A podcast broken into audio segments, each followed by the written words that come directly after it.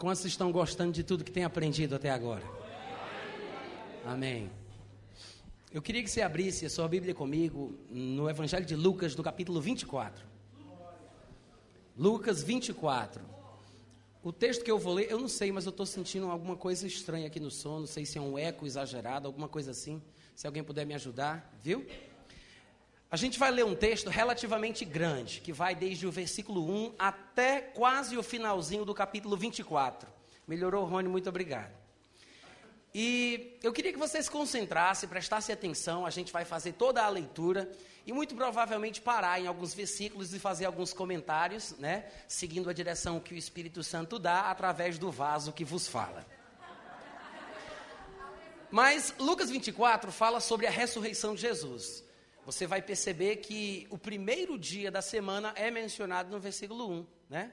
O que mostra que foi exatamente naquele domingo que ele ressuscitou.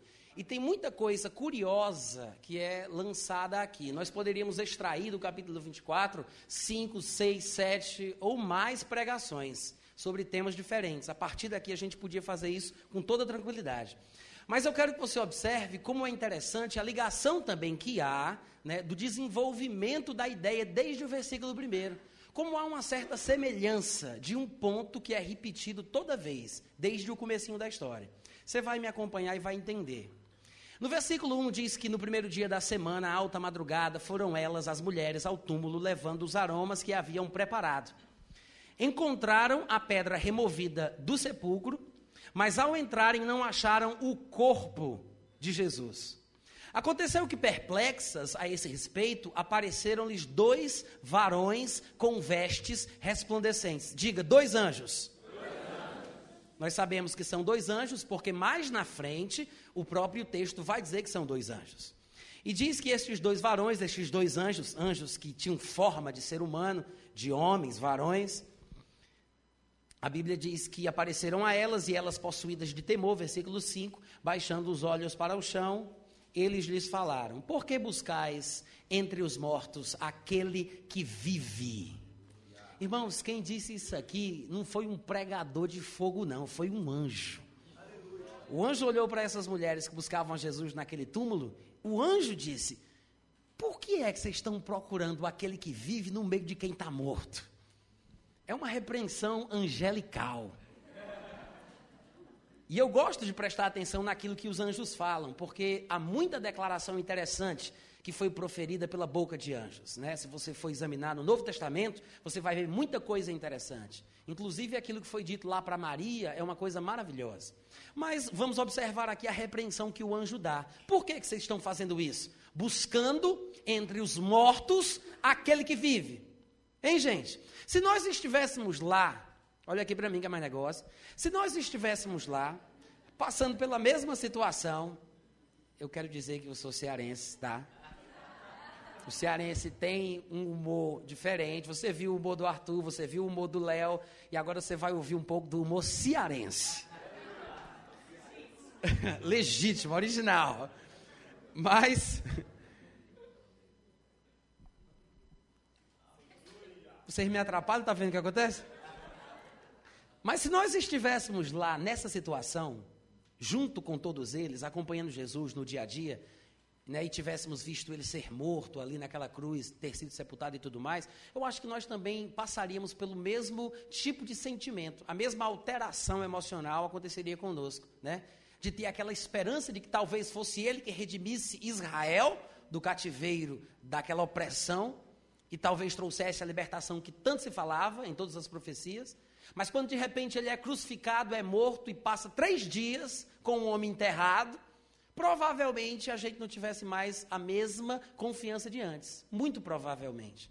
E aqui nós vemos os anjos dizendo: por que vocês estão fazendo isso? Qualquer um de nós, como as mulheres também, numa situação como essa, poderíamos dar a resposta.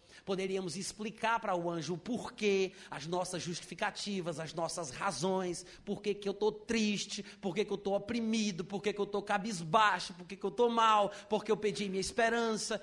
Sempre nós temos as explicações e as razões da nossa tristeza, não é verdade?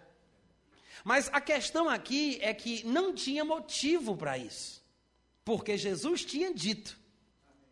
E eu quero que você grave bem essa declaração que eu fiz. Não tinha motivo, porque Jesus tinha. Eu não estou dizendo é porque ele ressuscitou, eu disse é porque ele disse que ia ressuscitar. Eu não estou colocando a ênfase na ressurreição, eu estou colocando a ênfase na palavra dele sobre a ressurreição. Você vai ver que há uma diferença.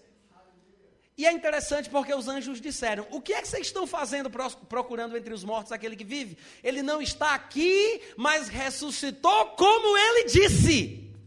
Lembrai-vos de como ele vos preveniu, estando ainda da Galileia, quando ele disse: Jesus disse, os anjos falaram, vocês se esqueceram daquilo que ele disse.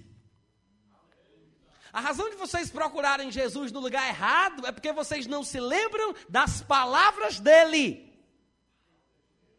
Diga um amém, eu digo um ai de mim, porque eu só quero sentir o feedback. Porque é verdade de qualquer maneira. Os anjos disseram: vocês não se lembram das palavras dele.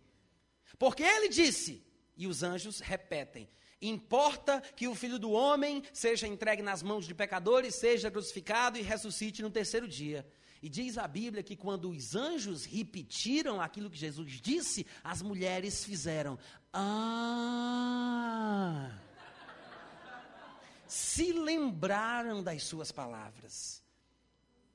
Se lembraram, diga, se lembraram. se lembraram. Na verdade, foram os anjos que lembraram mas às vezes estamos tão tomados por aquela emoção, aquela sensação, aquela tristeza, aquela angústia que a gente não consegue enxergar um palmo na frente do nariz. Não é? Hein, gente? E um anjo aqui teve que aparecer para dizer: gente, lembra daquilo que Jesus disse. Lembra daquilo que Jesus disse. Ele falou que ia morrer, ele falou que seria sepultado, mas ele disse que ia ressuscitar, e veja como é muito específico: no terceiro dia. Este era o terceiro dia. Esse primeiro dia da semana que é mencionado no início do capítulo 24 aqui, é o terceiro dia. Se elas se lembrassem das palavras de Jesus, se elas tivessem guardado as palavras de Jesus, se tivessem recebido, crido, entendido, se aquilo estivesse no coração delas, elas estariam com a expectativa de, de a qualquer momento topar com ele no meio do caminho. É o terceiro dia, é o terceiro dia. Quem já viu? Quem já viu?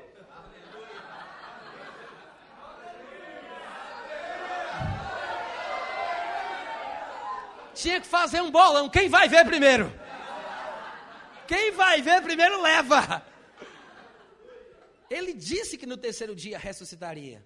As mulheres se lembraram por causa do que os anjos disseram. Se eu fosse pregar sobre anjo, e muito provavelmente eu vou fazer isso domingo à noite aqui. Mas se eu fosse pregar sobre anjos, você ia ver como os anjos nunca se esquecem daquilo que ele diz. Eu sei que tem o lado da observação angelical, né? Porque eles estão sempre assistindo a vida humana. A Bíblia diz até mesmo a respeito de Jesus que por mais que tenha sido manifestado na carne e justificado em seu espírito, os anjos estavam sempre contemplando. Contemplado dos anjos. Paulo ele diz para Timóteo: "Conjuro-te diante dos santos anjos de Deus". A Bíblia fala do comportamento adequado no relacionamento da mulher com o seu marido por causa da autoridade que ela tem que ter diante dos anjos. A Bíblia diz que um anjo falou com Pedro, um anjo falou com Paulo, um anjo consolou Jesus, um anjo falou com Filipe. Tem muito mais anjo do que a gente imagina. Tem muito mais coisa dos anjos no nosso meio do que o que a gente pensa. Amém, irmãos? E a Bíblia diz que os anjos anelam a tentar a pregação do Evangelho, desejam prestar atenção, eles ouvem, escutam. A Bíblia fala de fato que a multiforme sabedoria de Deus é conhecida dos anjos por meio da igreja. Mas não é hoje que eu vou pregar sobre anjo. Isso aqui é só uma propaganda. Mas os anjos não se esqueceram daquilo que ele disse. Lembrem-se do que ele disse. Mas os anjos não tinham esquecido. As mulheres caíram em si, se lembraram das suas palavras. Diga, palavras. palavras. Mais uma vez e um pouco mais alto. Palavras. Não, para de sussurrar. Diga palavras. palavras. Não precisa exagerar tanto também. Lembraram-se das suas palavras e, voltando do túmulo, por causa de quê, irmãos? Porque no primeiro dia da semana, que era o terceiro, Jesus disse que ressuscitaria no terceiro dia, elas foram para o túmulo. Por que voltaram do túmulo e foram para casa? Por causa das palavras. Elas se lembraram das palavras. Esquecidas das palavras, foram procurar o vivo entre os mortos. Se lembrando das palavras, voltaram para casa com alegria.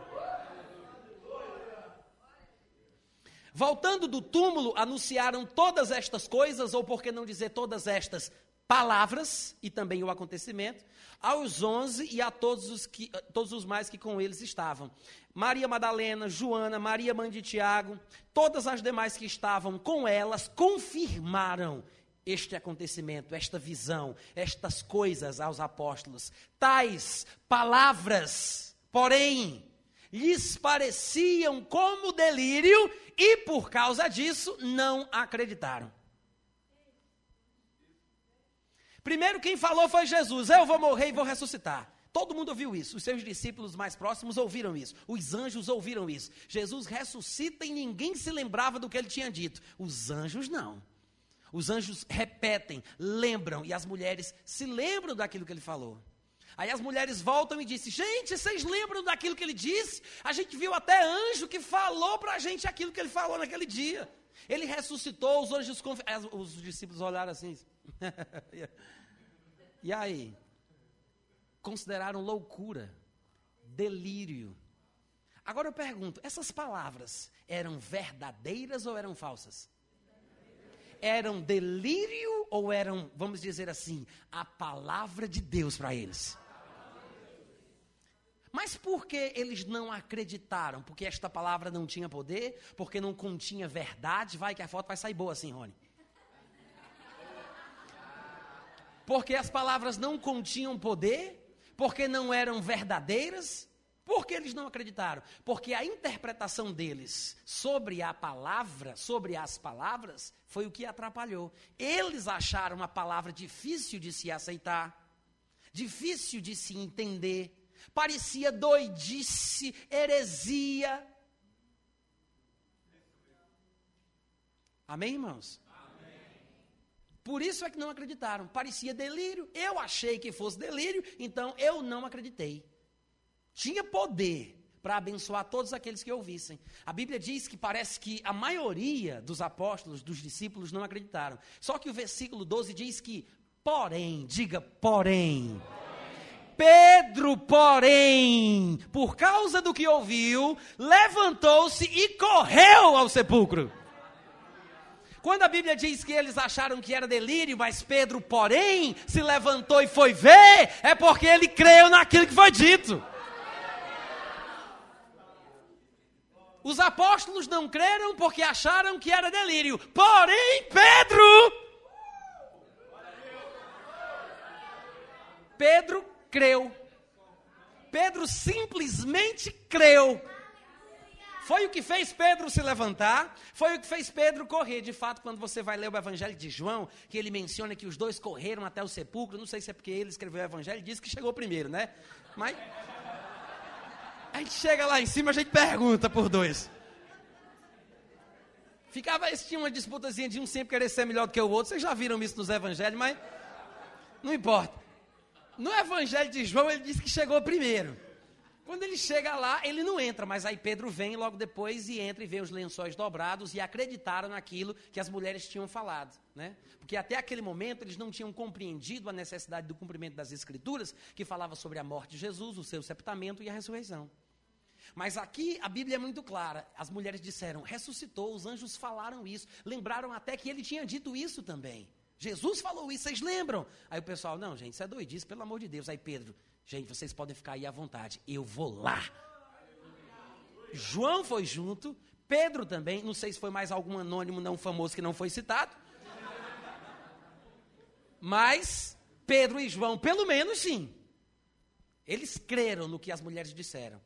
Naquele mesmo dia, domingo, o terceiro dia desde a morte de Jesus, o primeiro dia da semana, dois deles estavam de caminho para uma aldeia chamada Emaús, distante de Jerusalém 60 estádios, 11 quilômetros. e iam conversando a respeito de todas as coisas sucedidas. Agora, a minha curiosidade era saber o que eles estavam falando. Como eles falavam sobre a morte de Jesus, sobre o julgamento de Jesus, sobre a crucificação de Jesus. Aí eu pergunto: será que eles se lembravam das palavras de Jesus? Que ele morreria, mas ressuscitaria? Será que eles tinham essa expectativa no caminho? Rapaz, já pensou se ele aparecesse aqui agora? Será que eles esperavam que Jesus Cristo ressuscitasse a qualquer momento? Com certeza não. Porque o texto mostra, a gente já sabe o resto da história, que de fato eles viam falando sobre todas as coisas acontecidas nos últimos dias em Jerusalém, quando aconteceu que, enquanto conversavam, diz o versículo 15, o próprio o próprio Jesus se aproximou e ia com eles iam conversando a respeito de todas as coisas sucedidas, sucedidas a quem? Sucedidas a Jesus, né?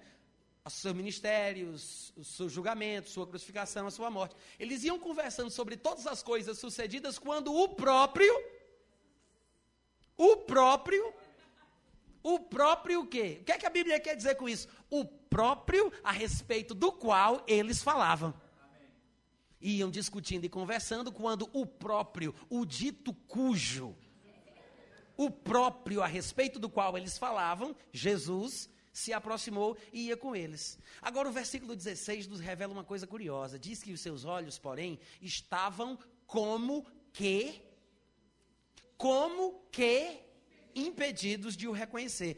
A Bíblia não diz que os olhos deles estavam impedidos de o reconhecer, não diz que estavam tapados, não diz que eles não conseguiam ver a luz do dia, não diz que eles não podiam enxergar direito, diz que parecia como se tivesse impedido.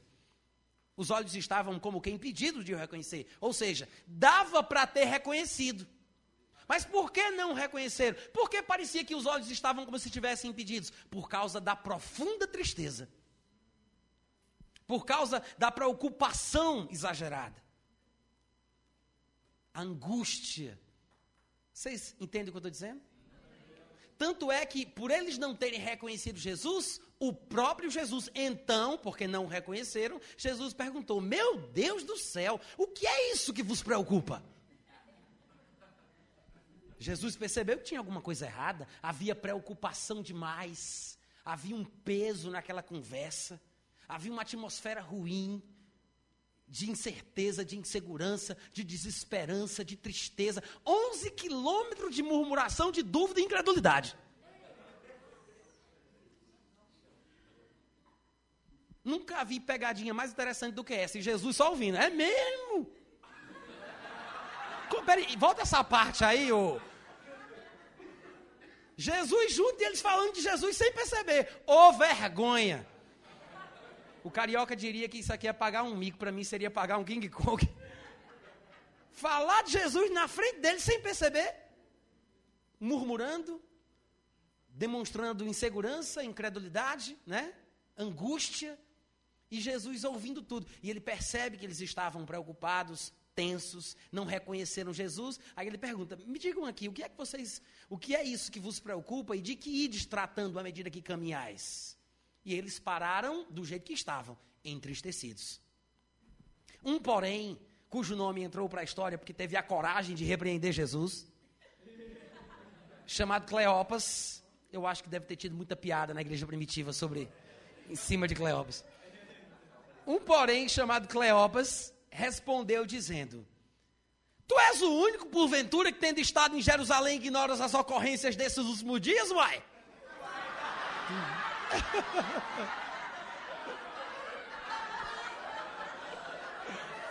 contextualizando, gente. Eu estou contextualizando. Se eu tivesse em outra cidade, eu ia dizer outra coisa. Em tempos modernos é preciso uma linguagem moderna. Tu és o único que ignoras as ocorrências desses últimos dias. Por quê? Agora presta atenção. O que foi que Jesus perguntou para eles? Mesmo que eles não soubessem que era Jesus. O que é que Jesus perguntou para eles? Jesus perguntou: O que é isso que vos preocupa? O que é isso a respeito do que vocês vão tratando à medida que caminham esses 11 quilômetros? Aí eles pararam entristecidos, olharam para ele e Cleópas disse: Tu és o único que ignoras as ocorrências dos últimos dias?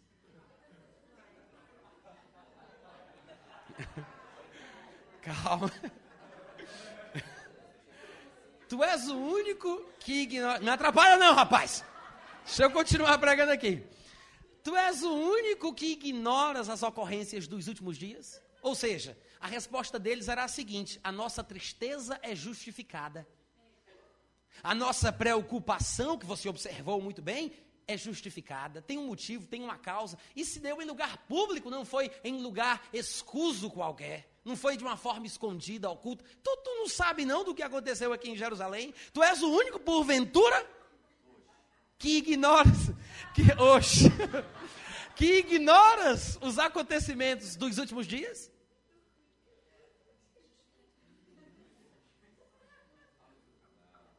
Agora, sabe o que é interessante? É que a resposta deles foi exatamente a seguinte: nós estamos tristes porque nós não desconsideramos certas coisas. Nós estamos preocupados porque nós não ignoramos certas coisas. Nós temos que ficar tristes quando consideramos aquilo que estamos considerando. Nós temos que ficar preocupados quando consideramos aquilo que estamos considerando. Tu ignoras? Você parece que não está preocupado, afinal de contas, tu ignoras? As ocorrências que nos entristecem, que nos preocupam, tu ignoras? Aí, como se Jesus não soubesse o que fosse, aí ele diz: Quais?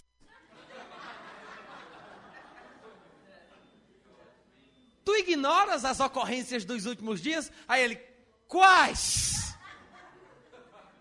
Você acha que Jesus não sabia? A questão aqui, gente, é porque tinha coisa para ser considerada, mas tinha coisa para ser ignorada. Só que eles estavam considerando a coisa errada e ignorando a coisa certa.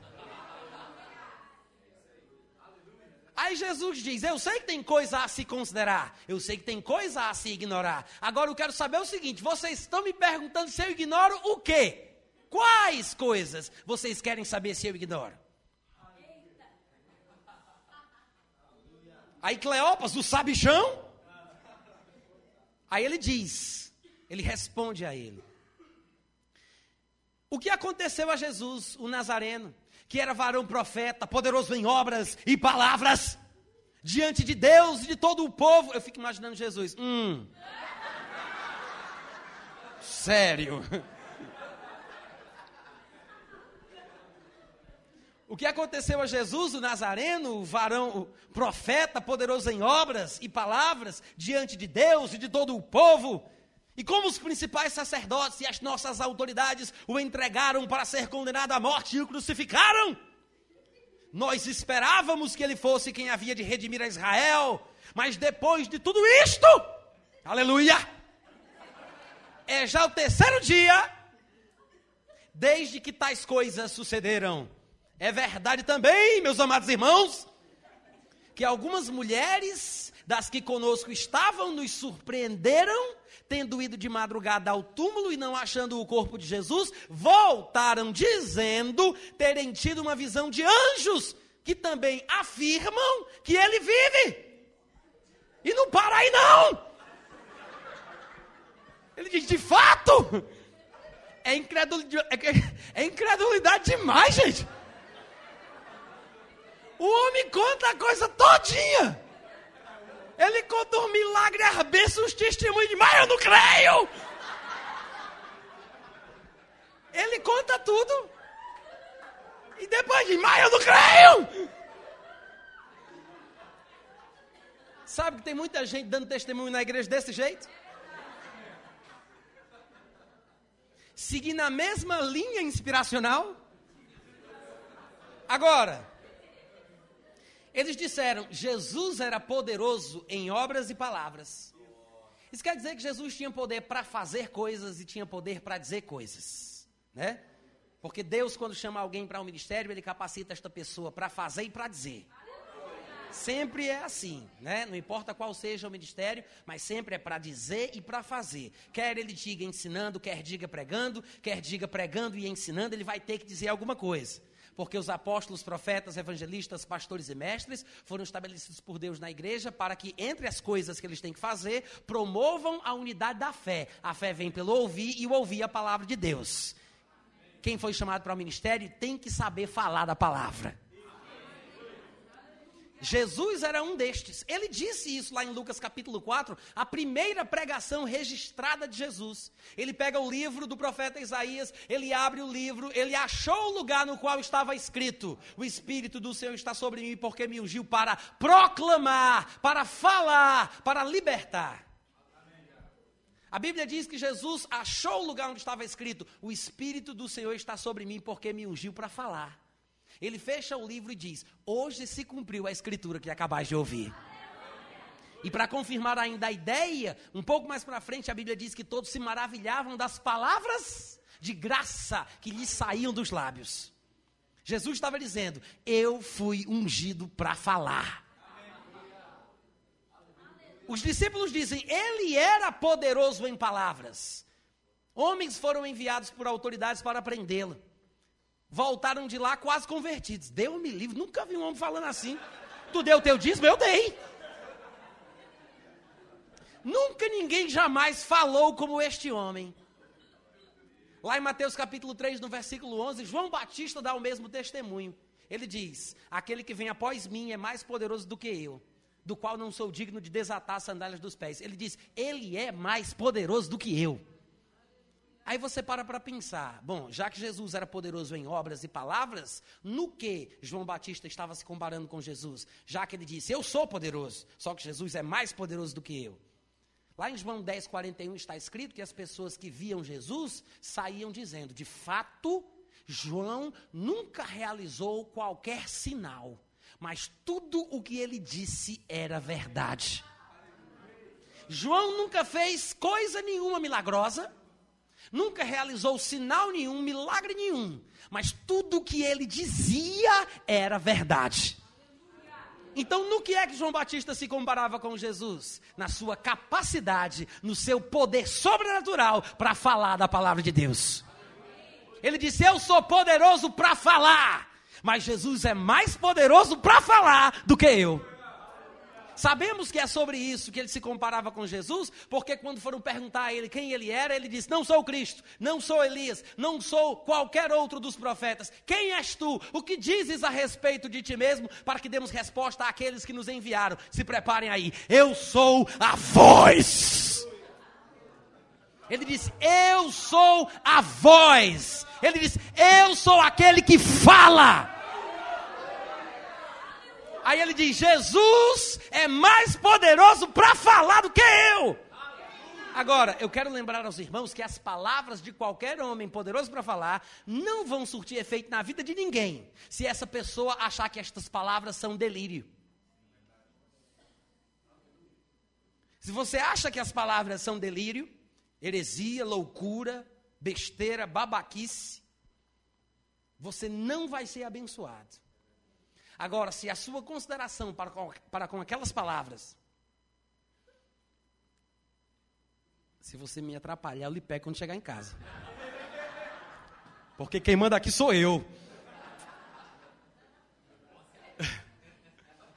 É brincadeira, tá, gente? Não é não, tá? Mas ó, Muitas vezes as pessoas se enganam dizendo: ah, mas o problema é do pastor, porque ele é profundo demais e eu não consigo entender o que ele diz. Não, o problema é do pastor porque ele é muito superficial, deu-me livre. Não, o problema é do pastor porque ele prega muito rápido. Não, o problema é do pastor porque ele é muito devagar, dá sono. Não, o problema é do pastor, sempre a culpa é daquele que fala, né? Nunca ninguém para para pensar na responsabilidade de ouvir a palavra. Tem muita gente que diz assim: ah, não, mas se eu tivesse naquela época, se eu pudesse ouvir sua voz, ver o seu rosto, sentir sua mão. que foi? Alguém já disse uma coisa parecida com isso?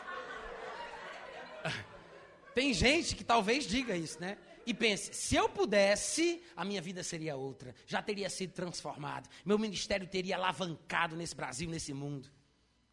Eu vou dizer uma coisa para você: se você não sabe receber de Jesus Cristo hoje, você não saberia receber dele naquela época.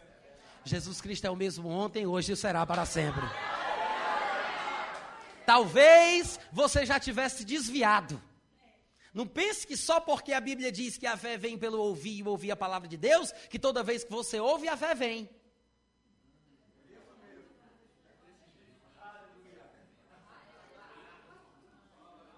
Tá tudo bem, eu vou dizer de novo. Não pense que é porque a Bíblia diz que a fé vem pelo ouvir, que toda vez que você ouve a palavra de Deus, a fé vem. Nem se iluda, porque pode ouvir, entrar por um ouvido e sair pelo outro. Tem muita gente que está aqui de corpo presente, muita gente que está aqui querendo a oportunidade da respiração do pregador para fazer uma pergunta embaraçosa.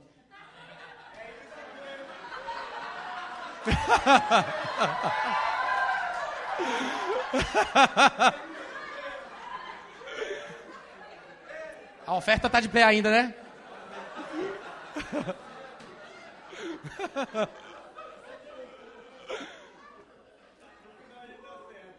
Já está combinado, é o mesmo preço.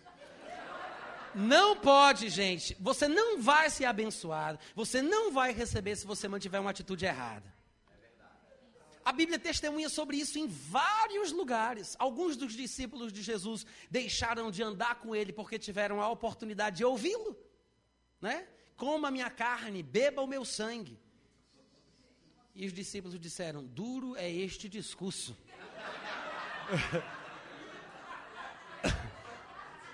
Quem o poderá ouvir? E foram embora, ó. Foram embora. Aí Jesus, né, claro, foi atrás de um curso de oratória para mudar sua abordagem. Não. Ele se voltou para os discípulos mais íntimos, dos quais os doze também faziam parte, e disse: Ó, oh, vocês foram muito bem-vindos, mas as portas estão abertas. São muito bem-vindos também, se vocês quiserem ir. Pode ir embora.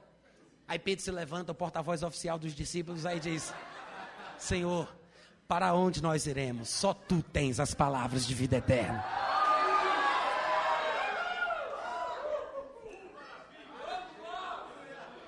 Seja lá o que isso signifique, tem que estar certo. Pedro não sabia o que era que Jesus queria dizer com aquilo, mas tinha a atitude correta, né?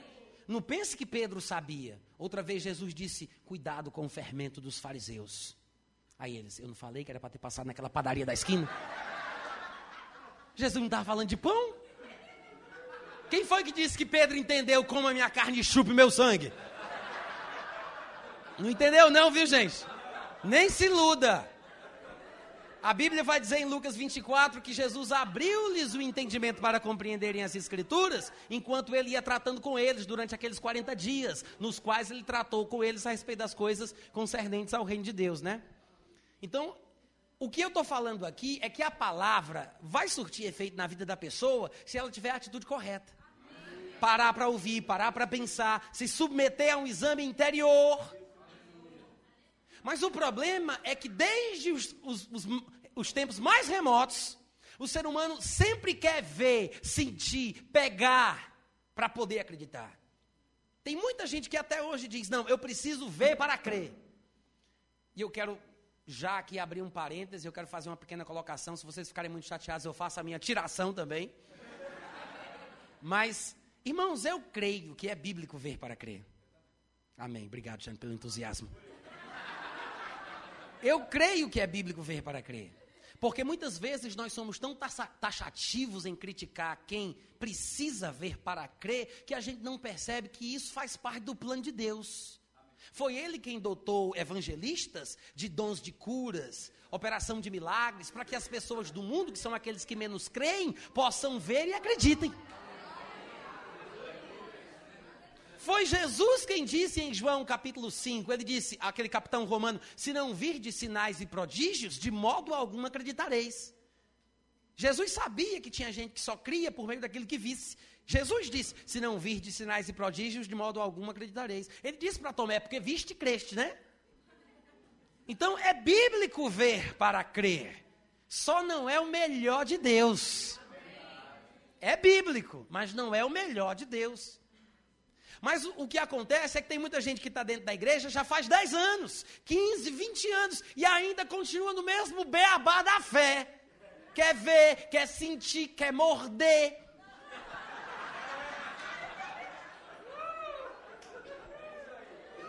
Eu sei que já tem gente até latindo no espírito.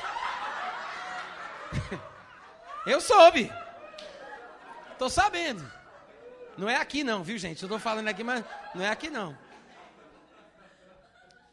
Mas sabe por que, que isso acontece? Infantilidade espiritual. Ó, por que, que vocês conseguem se sentar aqui nas cadeiras e olhar para mim e se concentrar somente naquilo que ouve, né? A capacidade de abstração de um ser humano adulto é diferente do da criança. Se você solta três, quatro crianças aqui, acabou-se o culto. Eles não se ligam em nada daquilo que eles precisam o quê? De cores, luzes, brilhos, barulhos. Né? Aí vai, morde, balança. Criança é assim. Criança é assim.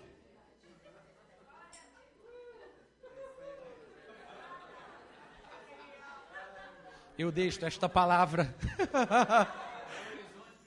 Amém. E eu deixo esta palavra para a meditação da igreja. É por isso que Deus quer que cresçamos, para que não sejamos mais como meninos, levados ao redor por todo o vento de doutrina. Porque, com base ainda naquilo que se vê, naquilo que se pega, naquilo que se sente, nos sinais, as pessoas saem de um canto para o outro, sempre buscando alguma novidade. A Bíblia diz que os sinais seguirão aqueles que creem. O problema é que os que creem estão seguindo os sinais. Vocês já viram um cachorro correndo atrás do próprio rabo? Tem muito crente que é assim. Pega, e pega, e pega. Aí fica rodando o tempo todo. Vá atrás do sinal, o sinal vai atrás dele. Ele vai atrás do sinal, o sinal vai atrás dele. Aí fica, ó.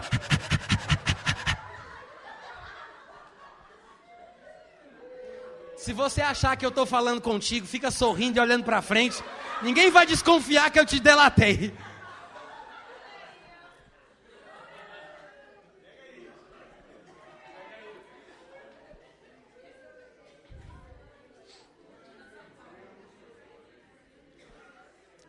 E eles dizem para Jesus: é o terceiro dia já que tais coisas sucederam.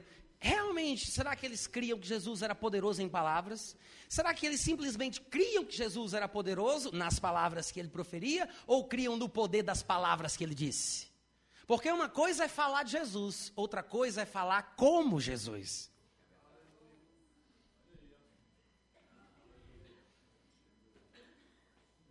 Eles disseram, poderoso em palavras. E o que ele disse? No terceiro dia eu volto. E o que ele disse? No terceiro dia eu ressuscitarei. Porque eles não estavam recebendo o poder das palavras de Jesus. O poder que aquelas palavras continham. Porque não adianta simplesmente ouvir por um ouvido e sair pelo outro. Não é sempre que se ouve que a fé vem. Você precisa parar para pensar. Pensar também é uma das etapas do processo do desenvolvimento da fé. Nem se iluda, porque a mente é a porta do coração. Só que tem muita gente que pensa que pensar é pecado, ser inteligente merece o inferno. Tem muitas pessoas que acham que a mente é uma coisa nociva, é um segundo demônio, alguma coisa que pode nos atrapalhar em nossa caminhada com Deus. Mas eu vou dizer uma coisa para você: a Bíblia diz em Romanos capítulo 12 que nós só vamos experimentar a vontade de Deus, que é boa, agradável e perfeita, se nós renovarmos a nossa mente. Não, não, eu disse renovar, não é remover, não. Renovar. Você remove o que não presta, mas renova aquilo que é importante e necessário. Se você não se submete a um exame interior, se você não para para pensar, se você não deixa com que estas coisas subam ao seu coração,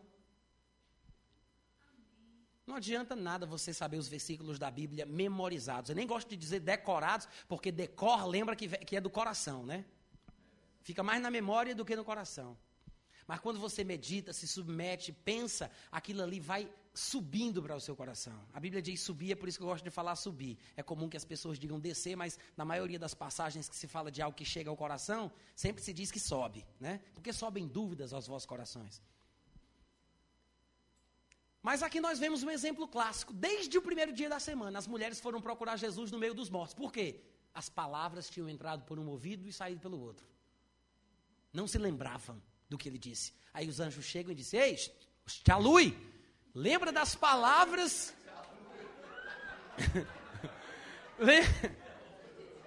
Vocês não entenderam, né? É porque o rapaz da legenda não apertou o botão na hora. Não tem tradução, não, viu, gente? Isso. Me desculpa, mas. Depois vocês pesquisam aí na internet. Mas os anjos chamaram as mulheres para responsabilidade. Né? É uma expressão mais formal. Mas Tia Lui vem de luz, iluminação, Tia Lui.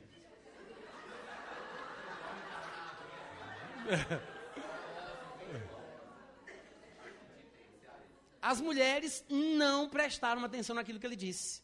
E nós vemos uma repetição de acontecimentos que tratam da mesma verdade, do mesmo princípio, né? As mulheres buscando a Jesus nos mortos quando já estava vivo, porque não se lembrava do que ele tinha dito. As mulheres trazem a mensagem dos anjos para os apóstolos, os apóstolos não consideraram as palavras delas, porque acharam que era delírio, então não acreditaram. Aí Pedro se levanta porque crê e vai. Logo em seguida, no mesmo dia, a Bíblia é bem clara, Jesus se depara com Cleopas e o outro amiguinho dele lá que estavam indo no caminho de Emaús.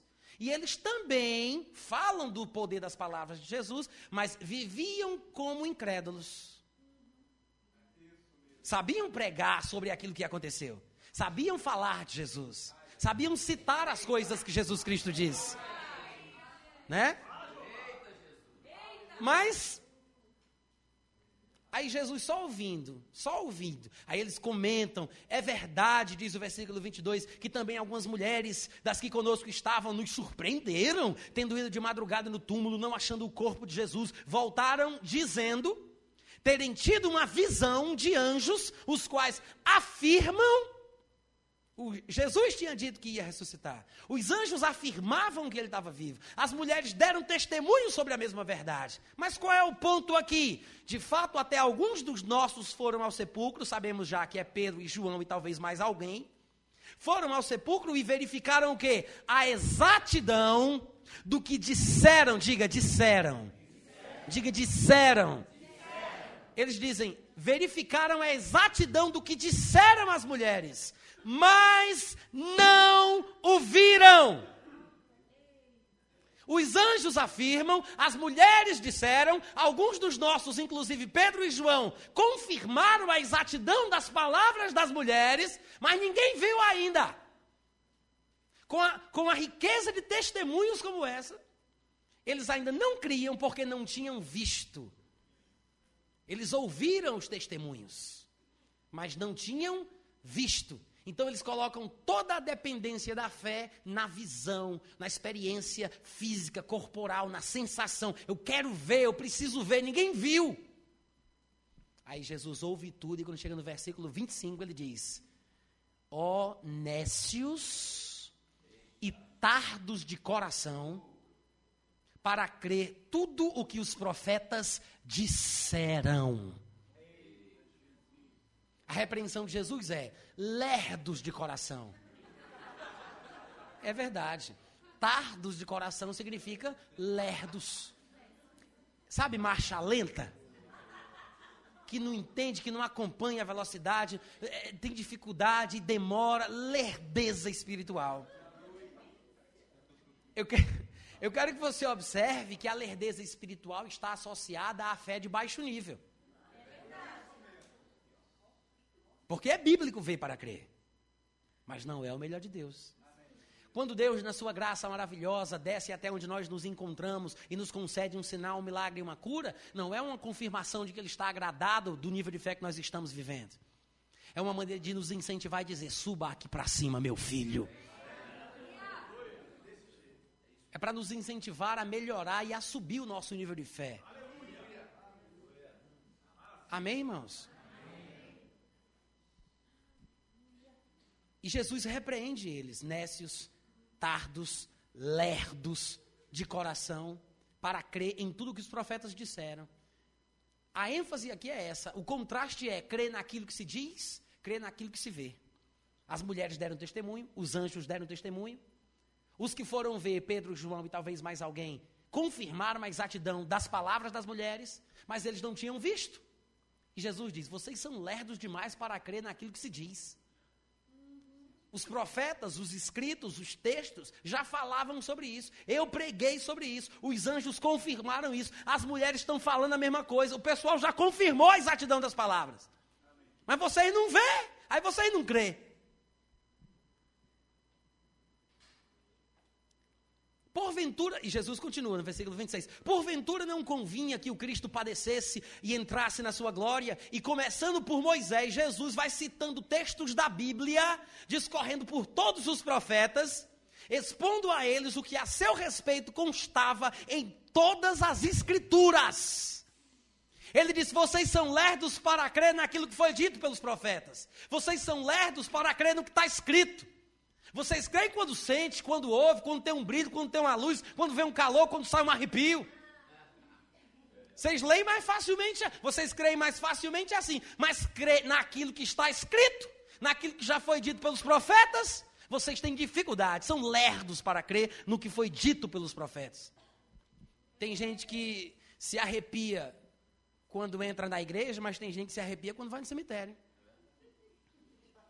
Você não pode se basear na sensação e no arrepio para julgar que Deus está presente. Eu me lembro daquela parábola que, aliás, desculpa, é porque a gente lê tanto essa frase no livro de Lucas que a gente acaba pensando ou falando que é uma parábola. Mas Lucas 16 parece falar de uma situação literal, porque ele até cita os nomes das pessoas. Ele fala de Lázaro, né? E fala de um rico que morava na frente dele. Não sei, mas me parece, pelo que o Espírito uma vez me, me me trouxe ao coração que poderiam ser vizinhos de Jesus na época da sua infância, enquanto ele crescia em sabedoria e graça diante de Deus e dos homens, e Deus lhe mostrou uma verdade a respeito daqueles vizinhos que futuramente no seu ministério ele usa como exemplo, né? Talvez, não sei. Mas o que é interessante é que parece ser fato, porque ele cita os nomes das pessoas, né?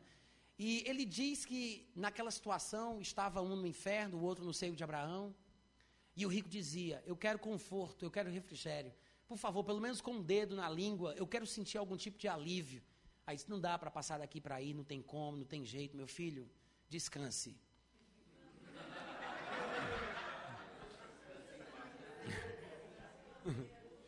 Aí, humor negro, né, gente? Isso. Aí, aí depois de um certo tempo, aí ele diz, então tudo bem, eu não quero alívio mais para mim, já que não tem jeito. Mas faça o seguinte: mande alguém dos mortos na casa dos meus irmãos. Porque se uma pessoa ressuscitar entre os mortos, eles vão acreditar. Aí Abraão diz: não precisa disso. Eles têm Moisés, eles têm os profetas, eles têm a Bíblia. Abraão diz: não precisam morto ressuscitar, eles têm a Bíblia. Aí o homem diz: Não, pai Abraão, se uma pessoa ressuscitar dentre os mortos, eles vão crer. Aí ele diz: se eles não creem em Moisés e nos profetas, não crerão, ainda que um morto ressuscite dentre os mortos. Esse é o argumento de Jesus para respaldar o valor daquilo que está escrito. Jesus compara uma ressurreição com a palavra de Deus. Ele diz: se eles não creem na palavra, não vão crer na ressurreição.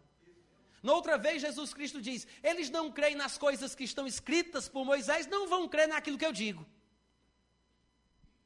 E aqui nós vemos a mesma coisa. Jesus diz: Vocês são lerdos para crer naquilo que já foi dito. A dificuldade do povo de crer nas palavras, de crer naquilo que ouve.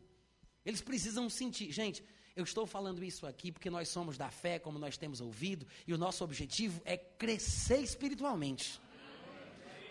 Nós queremos melhorar, nós queremos progredir, nós queremos crer mais, nós queremos que a nossa fé se desenvolva. Ninguém quer ficar, não quer ficar parado no mesmo lugar com a fé pequenininha, não. Nós precisamos aprender os princípios da palavra a respeito da fé grande. Porque existe fé grande e existe fé pequena. A Bíblia mostra isso. Jesus repreendendo Pedro quando afundou nas águas, ele disse: Homem de pequena fé falando com aquela mulher Ciro Fenícia, ele disse: Grande é a tua fé. Lá em Mateus capítulo 7, se eu não me engano, Jesus fala com aquele capitão romano: Nunca vi fé como essa, nem mesmo em Israel. Porque o homem disse: Senhor, eu tenho um servo que está doente em casa. Aí Jesus disse: Eu irei curá-lo. Aí o homem disse: Não, não, eu não quero que você vá, eu quero que você fale. Porque se você mandar uma palavra, o meu servo será curado. Aí Jesus, aí Jesus se volta para os seus discípulos, volta para a multidão que estava ouvindo ele, aí diz: Nem mesmo em Israel achei fé. Pode até tirar daqui, viu, gente, se quiser. Nunca achei fé tão grande como essa. Ele diz, nem mesmo em Israel. Por que nem mesmo em Israel? Porque aquele homem era gentil, era um capitão romano, ele não era judeu. Ele diz, nem entre o povo que é chamado de povo de Deus, o povo de Israel, eu achei a fé como essa. Porque o homem tinha muita fé. Qual é o ingrediente da fé grande? O homem disse: manda com uma palavra que eu creio naquilo que tu diz. A fé grande é aquela que se baseia nas palavras nas palavras.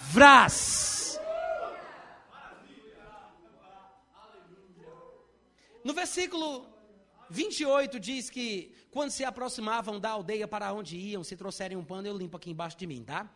Fez Jesus menção de passar adiante. Mas eles o constrangeram, dizendo: Fica conosco, porque é tarde, o dia já declina e entrou para ficar com eles. Eu quero dizer aos irmãos que até esse ponto eles não sabiam ainda que era Jesus. Né? Mesmo Jesus tendo dito tudo isso, falado da palavra, eles não tinham atinado ainda que era Jesus. Aconteceu que, quando estavam à mesa, Jesus tomou o pão, abençoou, tendo partido, dando graças. Aí eles se lembraram, porque se abriram os seus olhos e o reconheceram. É como se eles percebessem que era Jesus. Eu queria um pano para eu limpar, limpar aqui, tá? Então, eles perceberam que era Jesus, porque ele fez a mesma coisa que ele fazia sempre. O jeito que ele partiu o pão, a forma dele agradecer, aquilo que ele disse, eles perceberam, é ele, é ele. E o curioso é que nesse momento se abriram os seus olhos, o reconheceram, mas na hora que eles reconhecem Jesus, a Jesus disse: tchau.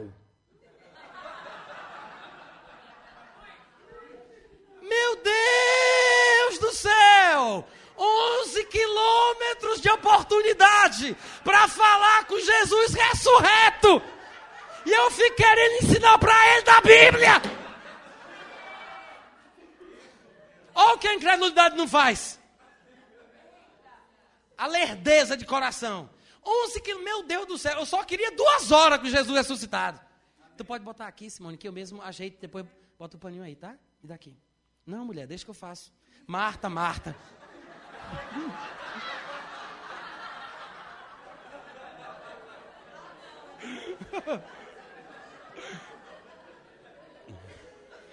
Obrigado, Simone. Então, 11 quilômetros desperdiçados. Vocês conseguem entender aqui, gente? Olha a tristeza disso. 11 quilômetros desperdiçados. Quantas coisas eles não podiam ter perguntado a esse homem, a Jesus, né? Quantas coisas? Meu Deus do céu. Eu fico imaginando Cleópatra. Ah!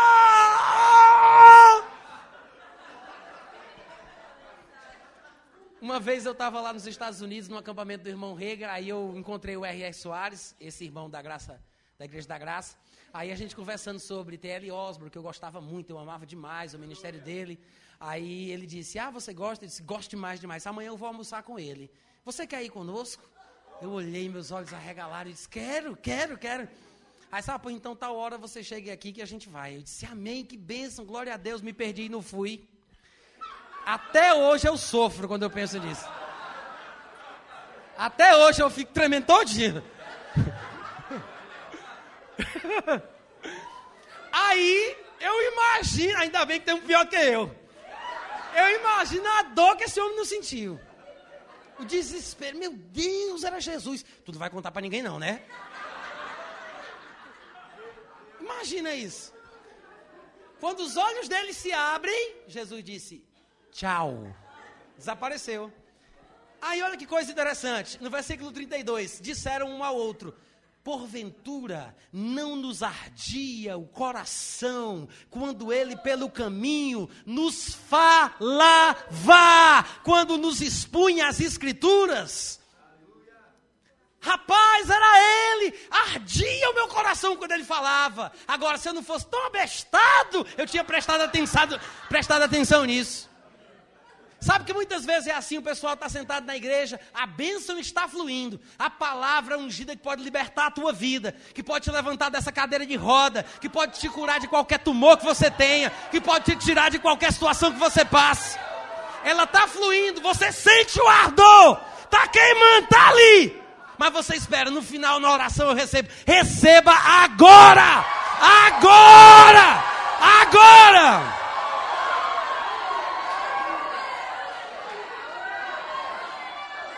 Não espere para o final. Não espere para o final. Receba! Esse ardor, gente, essa coisa que queima, é a palavra. É o poder de Deus para salvar, para curar, para libertar. Eu creio que estas coisas estão escritas aqui para que nós aprendamos como receber de Deus, para que possamos crescer em nosso nível de fé, para que saibamos o que é melhor, para que conheçamos os degraus pelos quais, pelos quais temos passado. Eles disseram: Meu Deus, era ele, ardia, ardia, queimava dentro de mim, era ele quando expunha as Escrituras. Na mesma hora, eles se levantaram voltaram para Jerusalém. Agora eu quero que você lembre que antes dessa situação toda, antes de descobrirem que era Jesus, lá no versículo 29 diz que eles falaram assim: Fica conosco, já é tarde, o dia já declina, não vai não, é perigoso. Fica com a gente. Dorme aqui, pernoita aqui com a gente. Irmãos, quando chegou a revelação, eles se levantaram e disseram: Vamos para Jerusalém agora? Eles, Bora, vamos, vamos correndo. O ânimo muda tudo, gente. A tristeza, a depressão, a preocupação fugiu. Foi-se embora. Se levantaram e foram para já, voltou tudo de novo. Só que agora é uma caminhada de alegria, de fé, de entusiasmo. Eles estavam loucos para contar essa, essa, essa experiência para os irmãos deles. Chegaram em Jerusalém, onde acharam reunidos os onze e outros com eles, os quais diziam: O Senhor ressuscitou e já apareceu a Simão. E eles tinham testemunhado a mesma experiência. Eles iam contar, a gente também viu. Aí Cleópas cutucou ele, não entra nos detalhes.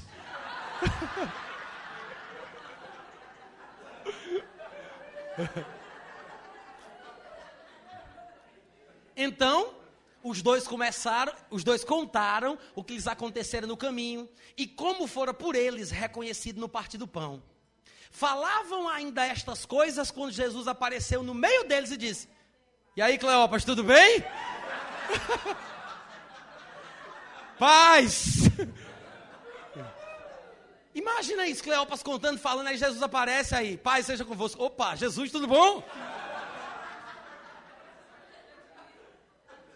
Eu fico imaginando a vergonha de, de Cleopas. Paz, aí Jesus, Cleopas.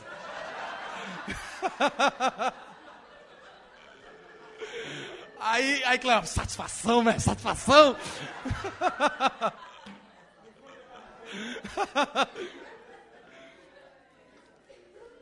Paz seja convosco. Daqui para lá ele vai contar o resto da história, mas eu não gosto da forma que Lucas conta, não. Eu queria pular para o Evangelho de João, no capítulo 20, que eu acho mais interessante. Está mais em linha com aquilo que a gente está vendo aqui desde o versículo 1. Quero lembrar que é a continuação da mesma história, narrada por duas pessoas diferentes, de forma diferente, mas é o mesmo episódio, o mesmo acontecimento. Era o mesmo dia, tá? Lá no versículo 19 de João 20, Diz então né, que nesse, no cair da tarde daquele dia, o primeiro dia da semana, como a gente já viu no versículo 1 do capítulo 24 de Lucas, que era o terceiro dia depois da morte de Jesus, trancadas as portas da casa onde estavam os discípulos com medo dos judeus, veio Jesus, pôs-se no meio e disse aquilo que a gente já leu lá: Paz seja convosco. Dizendo isto, lhes mostrou as mãos e o lado. Alegraram-se, portanto, os discípulos ao verem o Senhor. Disse-lhes, pois, Jesus outra vez: Pai, seja convosco. Assim como o Pai me enviou, eu também vos envio. Permanecei, pois, na cidade até que do alto sejais revestidos de poder. Pois recebereis poder ao descer sobre vós o Espírito Santo. E soprou sobre eles. Se de alguns, peca... se, se de alguns perdoados os pecados, são-lhes perdoados. Se lhes retiverdes, são retidos. Tomé, que era um dos doze, chamado Dídimo, não estava com eles quando veio Jesus. Disseram-lhe então os outros discípulos: Nós vimos o Senhor. Esses discípulos que agora estão dizendo que viram, já tinham ouvido as mulheres dizer que tinham visto também. Certo? Então não fica dizendo, como Tomé é incrédulo, todo mundo dizendo que viu, eles também não tinham acreditado. Hum? Esses que estão dizendo, vimos o Senhor, também já tinham ouvido as mulheres dizer, nós vimos o Senhor, mas não acreditaram. Pedro, João, porém, né, não consideraram as palavras como delírio, se levantaram e foram verificar a exatidão daquilo que disseram as mulheres.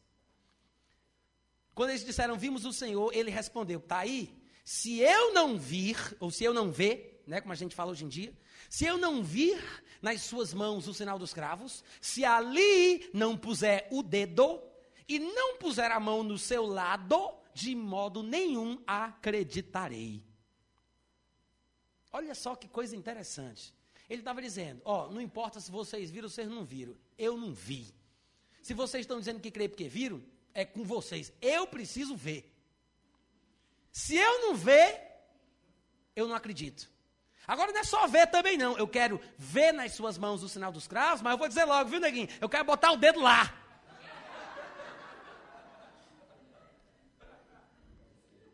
Sabe por que, que ele teve a coragem de dizer isso? Porque ele não estava vendo Jesus. Mas Jesus estava vendo ele. Hum, ele quer fazer o que mesmo aí, Gabriel? Vai anotando aí para mim, por favor. Ele quer ver? Ele quer botar o dedo e chegar a mão no lado? Combinado. Aí passou oito, di oito dias, estavam outra vez ali reunidos e Tomé estava com eles.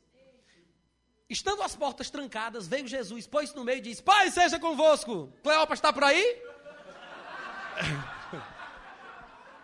Aí disse: Cadê Tomé? Cleopas já estava resolvido, né? Logo ele disse a Tomé: ele apareceu, disse paz, e logo ele já foi se voltando para Tomé. Gente, vamos combinar que essa aparição de Jesus para Tomé é uma coisa sobrenatural, excelente, maravilhosa, porque Jesus fez, vamos colocar assim, uma viagem especial de volta para aparecer a Tomé, para dar para ele tudo o que ele queria.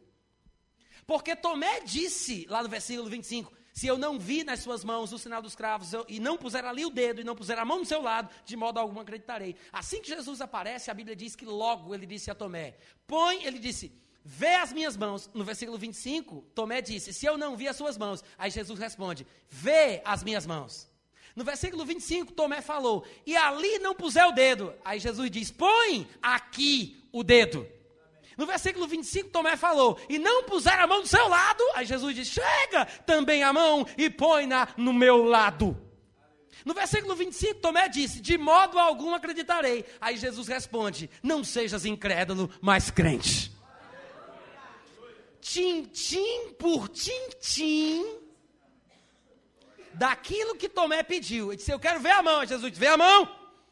Aí Tomé disse: Eu quero pôr o dedo no buraco. Aí diz: Põe o, o dedo no buraco. Aí Tomé disse: Eu quero chegar a mão no lado. Ele chega a mão no lado. Diz, eu não vou acreditar, não. Seja crente.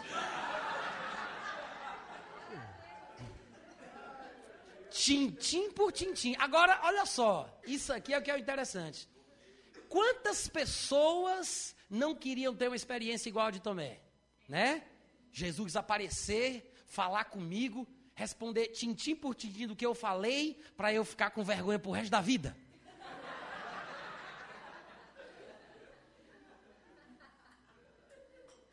Todo mundo quer contar o testemunho de como o anjo me repreendeu pela minha incredulidade. Todo mundo quer contar. Eu vi o anjo, importante que eu vi anjo, não importa o contexto. Todo mundo acha a experiência de Tomé uma coisa maravilhosa, né? Deus, rapaz, me repreendeu, aleluia. Eu vi um anjo falando comigo, ele tinha uma vara desse tamanho. Pra bater nas minhas costas. Mas eu estava lá. A experiência de Tomé foi válida. A experiência de Tomé foi bíblica, real, maravilhosa, autêntica, a graça de Deus. Mas, gente, ele não precisava passar por isso. Se ele tivesse crido na palavra dos seus amigos, que creram nas palavras das mulheres, que, que creram nas palavras dos anjos, que repetiram as palavras de Jesus, ele não teria passado por isso. E Jesus dava tanto valor às palavras dele, que ele passou três anos e meio falando, porque sabia que tinha sido ungido para falar. Jesus Cristo, ele ensinou todo dia. A Bíblia não diz que ele curou todo dia, não diz que ele fez milagre todo dia, mas em mais de um lugar a Bíblia diz que Jesus ensinava todo dia. Diariamente ensinava Jesus no templo, diz lá em Lucas 19, 47. Lá em Mateus 26 também, quando vieram prendê-lo, ele disse: Todos os dias me assentava convosco no templo e os ensinava, e nunca me prendestes, e agora saístes com cacetetes e varapaus para me prender como a um ladrão e salteador. Ele disse: Todo dia eu ensinava. Jesus sabia a importância da palavra. E ele disse: Um certo dia, já pertinho de, de partir, ele olha para os discípulos e fala: Finalmente, limpei vocês pela palavra que vos tenho falado. Jesus limpava com as palavras que ele proferia. Porque as palavras têm esse poder. E aqui nós vemos Tomé passando por essa vergonha porque precisou ver, precisou sentir, precisou pegar. Ele disse: Eu só creio se eu botar o dedo. Eu só creio se eu botar o dedo e se eu chegar a mão no lado dele. Aí Jesus disse: Então pronto, está aqui minha mão, pode botar o dedo, chega a mão no lado Aí você vai crer? Aí Tomé olha para ele e disse: Não, não, não. Tu és o meu Senhor, tu és o meu Deus. Mas Jesus não deixa se iludir por essas besteiras que o povo diz de vez em quando, não. Aí o que foi que Jesus disse? Ah, porque viu, creu já, não precisa nem pegar mais. Viu, já creu. Aí ele faz um comentário, irmãos, interessante. Ele diz: Vou dizer uma coisa para você, Tomé. Você disse que queria pegar, você disse que queria botar o dedo. Eu vi, você não me viu, não, mas eu te vi. Eu vi o que você falou. Você queria pegar. Agora, porque você viu, você creu. Tudo bem, é bíblico ver para crer. Mas bem-aventurados são aqueles que não viram, mas creram. Bem-aventurados são aqueles que não viram, mas creram. Aí eu pergunto para vocês: quem são esses? Não? Não? Eu perguntei porque sabia que vocês iam dizer isso. Vocês se empolgam muito. Somos não! Mas não somos, não. Não somos?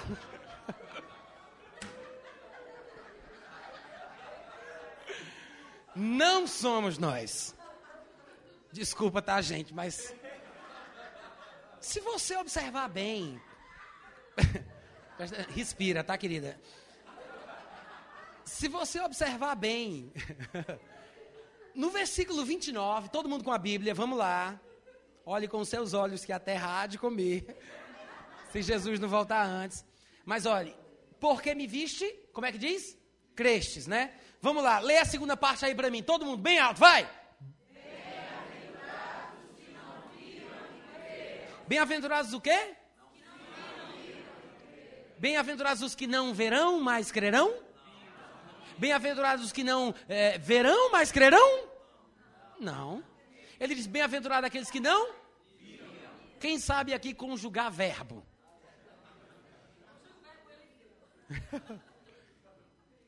Eu vi, tu vistes, ele viu, nós vimos, eles viram, eles, vós vistes, eles viram. Isso é passado. Jesus está dizendo sobre um tempo passado que alguém viu e alguém creu, sem precisar ter visto. Ele está falando de quem? Está falando de Pedro, está falando de João e está falando daqueles outros que acreditaram nas palavras das mulheres. Tomé só creu porque viu. Mas Jesus diz: Você creu porque viu, porque viste, creste. Tudo bem, mas bem-aventurados são aqueles que não viram e creram. Ele não estava falando sobre a gente. Quando ele queria falar sobre a gente, ele sabia como falar. Ele disse: Pai, eu oro por estes que receberam a tua palavra, que guardaram a tua palavra, que conheceram a tua palavra, que creram a tua palavra. E depois ele diz: Mas não oro somente por estes, mas também por aqueles que vierem a crer por intermédio da sua palavra. Aí ele estava falando sobre nós. Porque tem muita gente que diz assim: Não está falando sobre mim, graças a Deus, graças a Deus que eu nunca vi Jesus. Eu sou mais bem-aventurado, eu nunca vi, graças a Deus. Você pensa que porque teve a sorte de nascer em 1973, você é mais bem-aventurado do que Tomé? Não é isso que ele está falando. A quem não viu, ô oh, glória, sou mais bem-aventurado. Não vi, não, oh aleluia, que sorte!